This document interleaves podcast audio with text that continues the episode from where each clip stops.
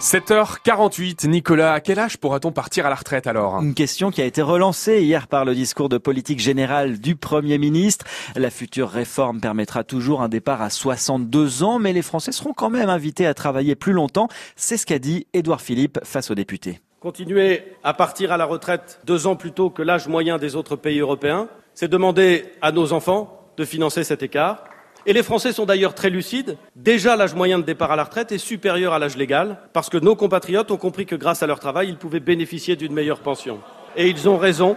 Nous maintiendrons donc la possibilité d'un départ à 62 ans en ne bougeant pas l'âge légal, mais nous définirons un âge d'équilibre et des incitations à travailler plus longtemps. Ainsi, chacun pourra faire son choix en liberté et en responsabilité. Le Premier ministre Édouard Philippe hier devant l'Assemblée nationale. Cette réforme des retraites, on en parle avec vous. Bonjour Frédéric Sève.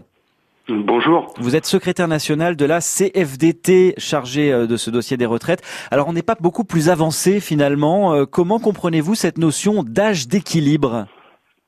Ben, j'ai du mal à comprendre. C'est effectivement, on a chaque, à chaque déclaration, on a un nouveau concept qui apparaît. Euh, quand on reprend les propos du Premier ministre, ils ne veulent pas dire grand-chose euh, sur le au sens strict. Hein.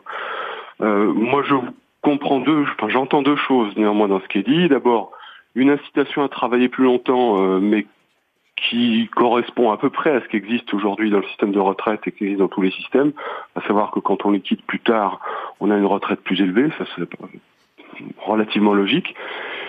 quant à la notion d'âge d'équilibre, euh, elle nous paraît euh, à nous soit inutile, euh, on n'a pas besoin d'un âge d'équilibre pour équilibrer le système de retraite, soit au pire injuste, parce que parler d'âge d'équilibre, d'un âge qui serait le même pour tout le monde, un âge d'équilibre qui serait le même pour tout le monde, le même pour ceux qui ont travaillé, commencé à travailler tôt, ceux qui ont commencé à travailler tard, le même pour ceux qui ont travaillé pénible, ceux qui ont travaillé pas pénible, ce serait totalement injuste. Donc bon, c'est une annonce pas très précise, pas très compréhensible et potentiellement euh, potentiellement euh, dangereuse. En tout cas, on, croit deviner que l'âge légal hein, de, de, 62 ans euh, finalement ne, ne, sera, enfin la plupart en fait seront évidemment incités à travailler plus longtemps pour toucher cette fameuse retraite à taux plein. Mais c'est exactement la situation actuelle. L'âge, légal, comme on l'appelle, les 62 ans, c'est l'âge à partir duquel on peut euh, liquider sa retraite. Hein. C'est donc, c'est en fait un âge euh, minimal pour euh, faire valoir ses droits. Mais aujourd'hui, vous avez euh, votre le taux plein, comme on l'appelle, il est défini non pas par l'âge légal, mais par la durée de cotisation. Donc, de ce l'idée que euh, l'âge de départ effectif sera pas nécessairement l'âge légal, c'est déjà le cas. Donc euh, si c'est dire ça, c'est dire euh, euh, rien de spécifique. Aujourd'hui, dans les faits, oui, c'est 63 ans. Est-ce qu'il y a un âge qu'on impose aux gens hein? C'est ça la vraie question. Aujourd'hui, dans les faits, c'est 63 ans, mais là, ça pourrait être plus finalement 64. Enfin, on le sait pas. Il, ça manque de précision. Ben, ça, ça manque. De... Encore une fois, le, le, la, la, question n'est pas de savoir. Euh, s'il y a une différence entre l'âge légal et l'âge de liquidation, ça, ça existe déjà, ça, et ça change déjà. Ça, euh, les, la durée de cotisation est programmée pour augmenter par la loi, la loi Touraine de 2013. Euh, la question, c'est est-ce qu'on parle d'âge ou de durée de cotisation? Si on dit euh, la durée de cotisation doit être, euh, je sais pas, peu importe le, le, le, terme, mais 42 ans par exemple, pour tout le monde, on met tout le monde à égalité, effectivement, parce que ça veut dire que si vous commencez à travailler tôt, cotisez 42 ans, mais vous partez de fait plus tôt que celui qui aura commencé à travailler plus tard.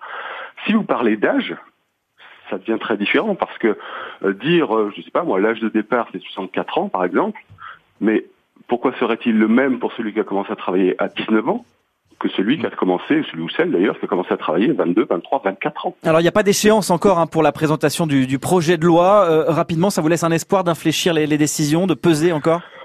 Ah bah c'est clair. Pour nous, il faut, il faut, il faut, euh, alors à la fois préciser le concept parce qu'on l'a quand même dit, les choses sont extrêmement floues, mais en tout cas, il faut euh, évacuer, enfin éviter cet écueil d'un âge qui serait le même pour tout le monde et qui serait forcément injuste. Et on en saura un peu plus le mois prochain hein, avec les recommandations euh, du haut commissaire Jean-Paul Delevoye qui a consulté les syndicats depuis un an et demi. Merci beaucoup Frédéric Sève. Je vous en prie. Merci, vous êtes secrétaire national de la CFDT et vous réagissiez sur France Bleu Paris à ces annonces concernant les retraites. Et au sommaire dans le journal de 8 heures, Nicolas. On ira dans une association parisienne menacée par le manque de moyens, notamment à cause de la fin des contrats aidés, une situation sur laquelle nous reviendrons avec notre invité, hein, le ministre Julien de Normandie, à 8h15.